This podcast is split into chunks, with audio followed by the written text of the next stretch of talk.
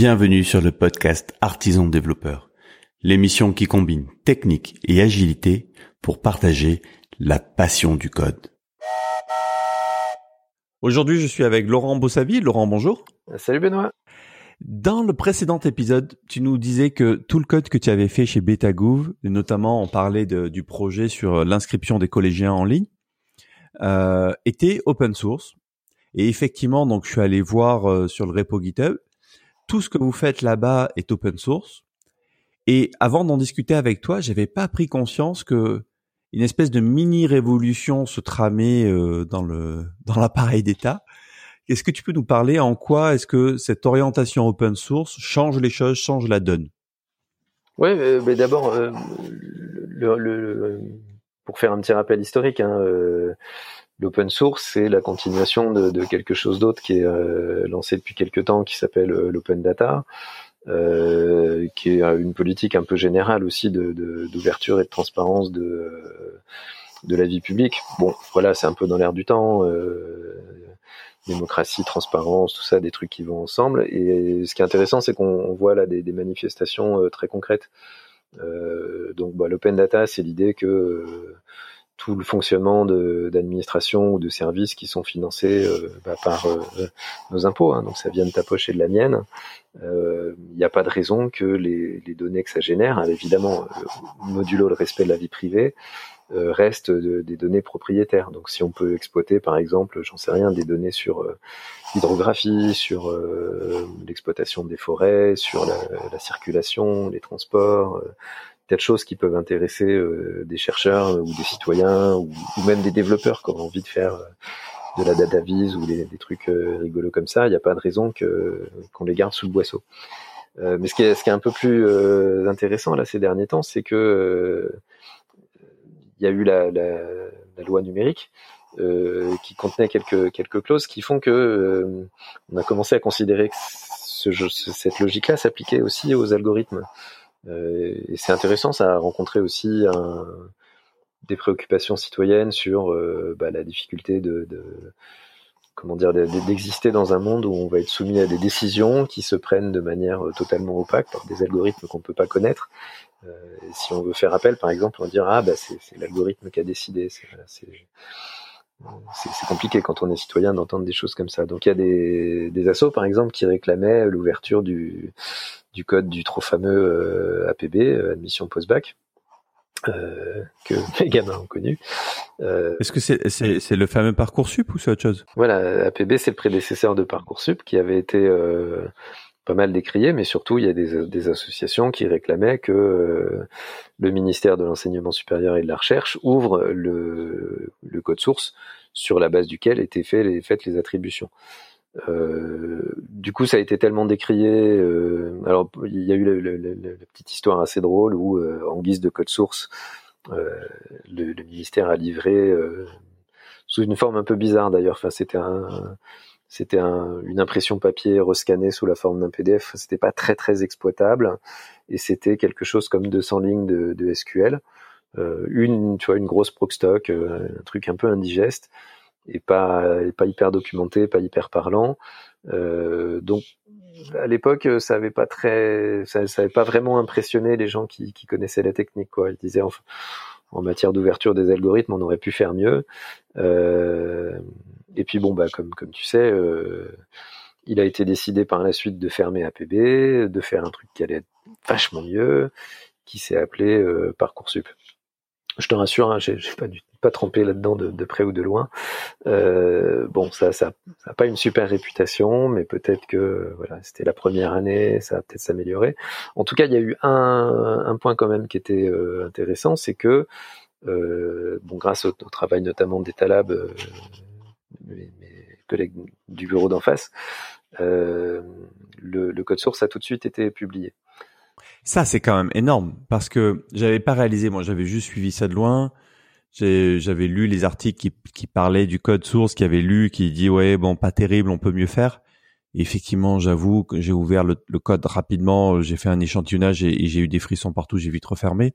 Mais euh, finalement, la critique est facile. Le, le, le geste qu'ils ont eu de dire ok, on ouvre tout, je viens juste de prendre conscience, c'est juste énorme. Et oui, et bah, ce qu'on peut espérer, c'est que le, le, reste suive. Donc, il y avait eu quand même avant aussi une, autre ouverture symbolique qui était celle du code source des, des impôts. alors, dans un langage maison qui n'était pas forcément très facile à suivre pour pour des développeurs euh, comme toi et moi, plus habitués à du Java, du Ruby ou des choses comme ça. Euh, mais c'était aussi une, très grosse avancée. Euh, alors après, voilà, il y a ouverture et ouverture, c'est-à-dire que demander une fois de temps en temps le code source de quelque chose de très important et avoir effectivement une vraie réponse officielle qui est une publication, tu vois, un peu solennelle à un moment dans le temps, c'est intéressant. Mais ce qui va se passer, c'est qu'on va continuer à augmenter le niveau d'exigence. Et donc, euh, bah, ce qu'on qu'on essaye de faire, entre autres, modestement avec euh, Betagouv, c'est de montrer qu'on peut aussi être véritablement dans l'open source, c'est-à-dire pas seulement la publication et la mise à disposition du code, mais aussi la transparence de tous les commits finalement de partir d'une toute petite version initiale euh, un MVP si tu veux euh, qui, qui, est plus ou moins tout pourri, savoir qu'il a été exposé à quelques dizaines d'utilisateurs, pas plus, et puis voir aussi comment au fil du temps euh, il s'enrichit de, de contributions d'une pull request à l'autre, euh, voir euh, l'architecture du code évoluer par exemple, voir, euh, je sais pas, des choses comme la couverture des tests qui pourraient bouger, passer de 50% à 90%, j'en sais, je dis n'importe quoi, mais euh, tout ça, c'est des choses qui peuvent renseigner non pas seulement, tu vois, sur le, le, les algorithmes ou les calculs qui sont faits, mais aussi sur le process. Ce que je trouve intéressant là-dedans, c'est euh, moi, je me souviens à l'époque où je commençais à, je, je, remontais assez loin là, mais je euh, j'avais commencé à rentrer dans l'agilité. Et euh, un ou deux ans plus tard, j'ai vu une sorte de, de, révélation quand on avait commencé à me parler d'open source. Parce qu'on me disait, voilà, c'est des, équipes distribuées, souvent qui sont pas des équipes très pléthoriques euh, qui sont des équipes assez égalitaires où ça marche beaucoup sur le sur l'initiative individuelle, euh, qui partagent énormément de choses, euh, qui travaillent beaucoup dans la transparence. Mais c'est marrant vu de loin, méthodologiquement, si tu veux, pas sur le plan business model ou philosophique. Euh, l'open source, ça ressemble un petit peu à l'agilité, quoi. C'est il y, y, a des points communs. Il y a des points de convergence. Euh, voilà, là, je suis très content d'avoir enfin réuni les deux, euh, de travailler dans des dans des environnements où on a toutes les pratiques agiles qui peuvent se déployer, euh, mais aussi où on fonctionne de manière complètement transparente. Et ce qui est intéressant du point de vue de quelqu'un qui est extérieur, c'est que ça te permet de voir le de voir le processus et pas seulement le, le résultat. Ouais, mais ça, je trouve ça juste dingue et je me dis. Euh je me dis en termes d'implication citoyenne et de potentiel, c'est c'est c'est excellent parce que ça veut dire qu'on donne vraiment de la visibilité sur quelque chose qui était opaque. On donne vraiment la possibilité à chaque citoyen de contribuer.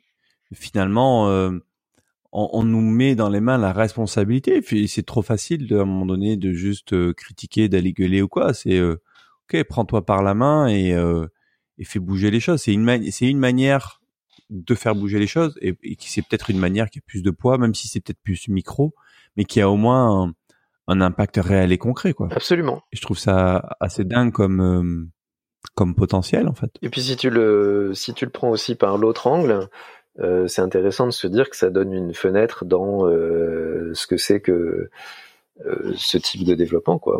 là, on est en train d'expliquer que c'est des, des, petites équipes très agiles avec des des gens qui se revendiquent peut-être euh, artisans du logiciel et des choses comme ça. On essaye hein, de, de, de, travailler avec ce type de profil. Euh, bah, finalement, c'est aussi des gens qui n'ont pas peur de voir euh, tout ce qu'ils font exposé sur la place publique, y compris, bah voilà, est-ce que le, la qualité du code est au rendez-vous, est-ce que la, la modularité est bonne, est-ce que euh, c'est facile à installer, est-ce que tu peux télécharger le dépôt et euh, euh, assez rapidement te retrouver en local avec une instance qui fonctionne, faire tourner les tests? Ça, c'est des choses qui peuvent être assez intéressantes aussi, je trouve, de dire bah voilà concrètement un, un développement agile qui livre fréquemment, euh, qui essaye de maintenir un haut niveau de, de qualité, euh, bah ça ressemble à ça. Et euh, c'est assez facile de venir et de, de, de, voir comment ça se passe. Bah excellent. Je te propose que ce soit le mot de la fin. Merci Laurent d'être venu. Et eh ben merci à toi. À une prochaine.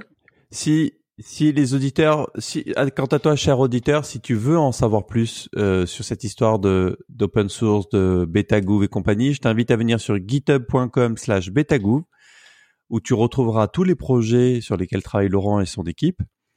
Et quant à moi, je t'invite à rejoindre la communauté des artisans développeurs si ce n'est pas déjà fait sur artisandeveloppeur.fr pour partager la passion du code. Je te dis à demain.